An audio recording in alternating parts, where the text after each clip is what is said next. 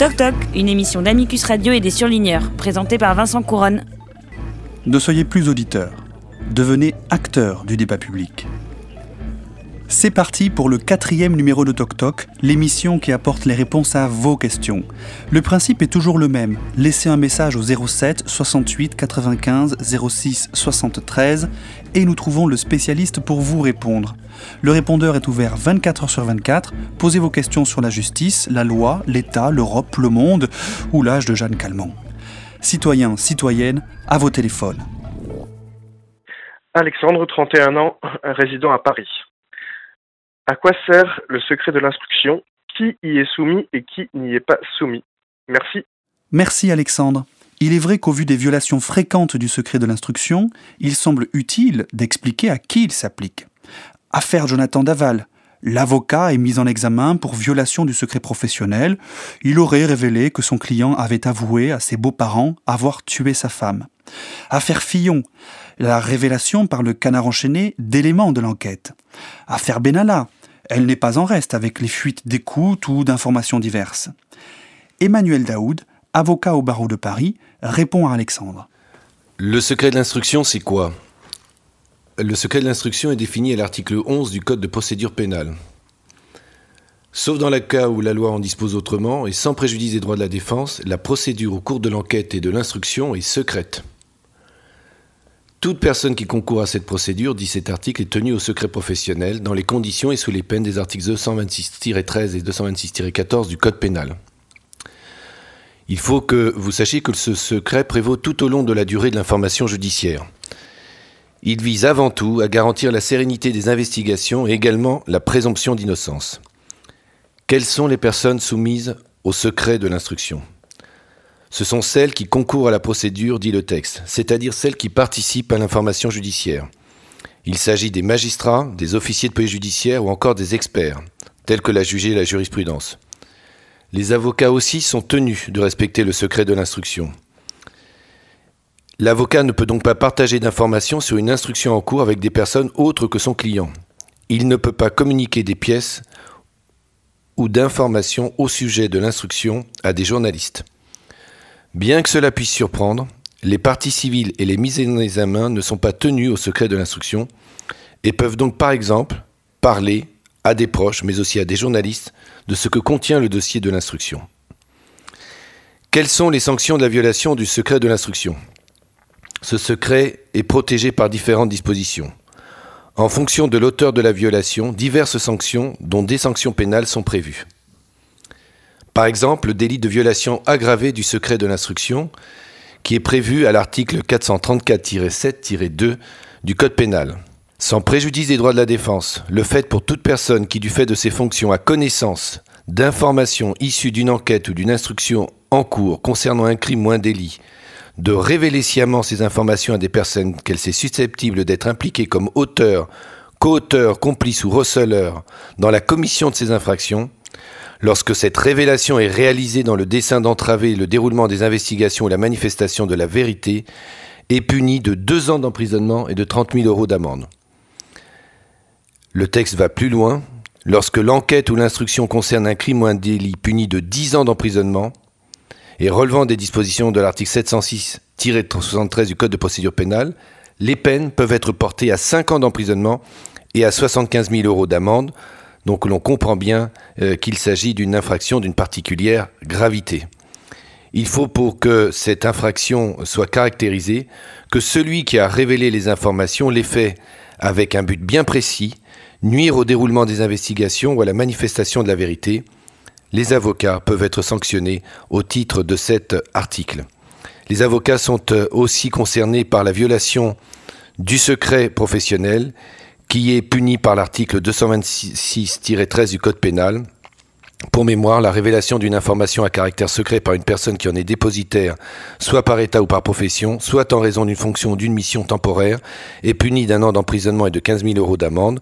Cela concerne les avocats, cela concerne les magistrats, cela concerne aussi les policiers. Peuvent être également poursuivis celles et ceux qui reçoivent euh, la violation du secret de l'instruction ou la violation du secret professionnel, celles et ceux que l'on appelle les receleurs. Et on peut penser immédiatement aux journalistes qui peuvent publier des éléments d'information qu'ils savent tirer d'un dossier d'instruction d'une enquête pénale.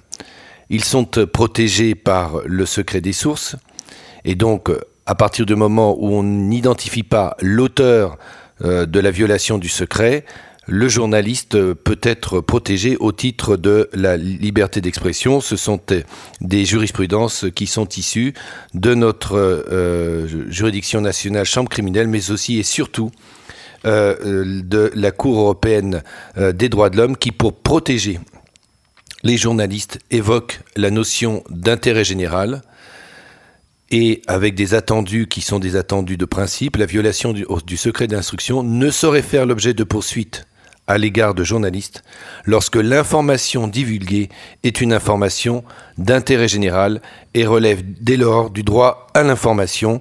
C'est donc évidemment une protection très forte pour les journalistes. Voilà les éléments que l'on peut euh, mettre en évidence s'agissant du secret de l'instruction et de ses éventuelles violations et donc sanctions. Merci, cher maître. Oui, bonjour, Henri de Bordeaux. J'aurais aimé savoir quel est le rôle du Conseil constitutionnel. Je vous remercie. Le Conseil constitutionnel a fait la une récemment avec la nomination de trois nouveaux membres, dont Alain Juppé, ancien Premier ministre. Rien de très nouveau, étant donné qu'un autre Premier ministre s'en va au même moment. Mais ces nominations peu contrôlées par le Parlement interrogent. Peut-on les laisser à la quasi-discrétion du président de la République, du président du Sénat et du président de l'Assemblée nationale? Peut-on encore, en 2019, constituer une Cour constitutionnelle avec des politiques et non des magistrats professionnels? Quand on voit le rôle que le Conseil constitutionnel a désormais, bien plus important aujourd'hui qu'à ses débuts en 1958, on peut se poser la question. Ce rôle, Jean-Pierre Camby nous l'explique. Il est ancien directeur juridique du Conseil constitutionnel et professeur associé à l'Université Versailles-Saint-Quentin en Yvelines. Bonjour Henri. Le Conseil constitutionnel est une création récente dans l'histoire de la Constitution française. Il ne date que des actuelles institutions de la Ve République, c'est-à-dire de 1958. Initialement, le Conseil est fait pour être saisi par les plus hautes autorités de l'État pour indiquer si une loi ou un traité, avant qu'il ne s'applique, euh, est conforme ou non à la Constitution. Puis par la suite, les missions du Conseil se sont multipliées. En 1974, on a ouvert ce droit de saisine à 60 députés ou 60 sénateurs. En 1992, on l'a également ouvert à 60 députés ou 60 sénateurs pour les traités. Le Conseil constitutionnel aujourd'hui est donc le juge, avec le terme technique a priori, c'est-à-dire avant que le texte ne soit applicable, des lois et des traités s'il en est saisi il fait respecter la Constitution. Une deuxième mission a été créée en 2008.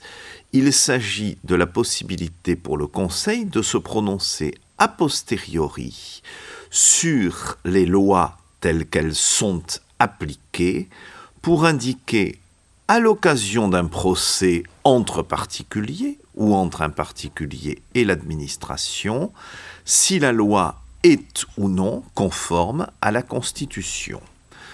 À l'occasion du procès est posée une question prioritaire de constitutionnalité et si les juges l'estiment, les juges servant de filtre, ils la transmettent au Conseil constitutionnel qui a trois mois pour statuer sur cette question.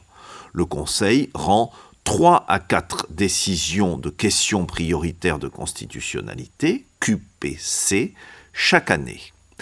Enfin, il faut ajouter que le Conseil a d'autres missions. D'une part, à la demande du Premier ministre, il statue sur le caractère législatif ou réglementaire d'une disposition. Et enfin, c'est une fonction qui euh, l'occupe énormément.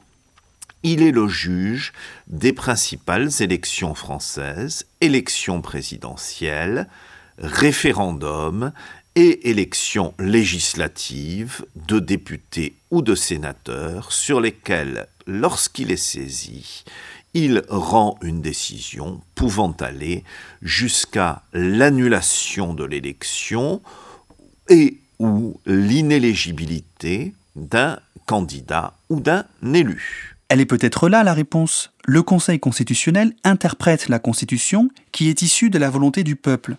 Il faudrait donc des politiques plutôt que des magistrats pour parvenir à comprendre les évolutions de cette volonté populaire. Une question? Le répondeur d'Amicus Radio est ouvert au 07 68 95 09 73.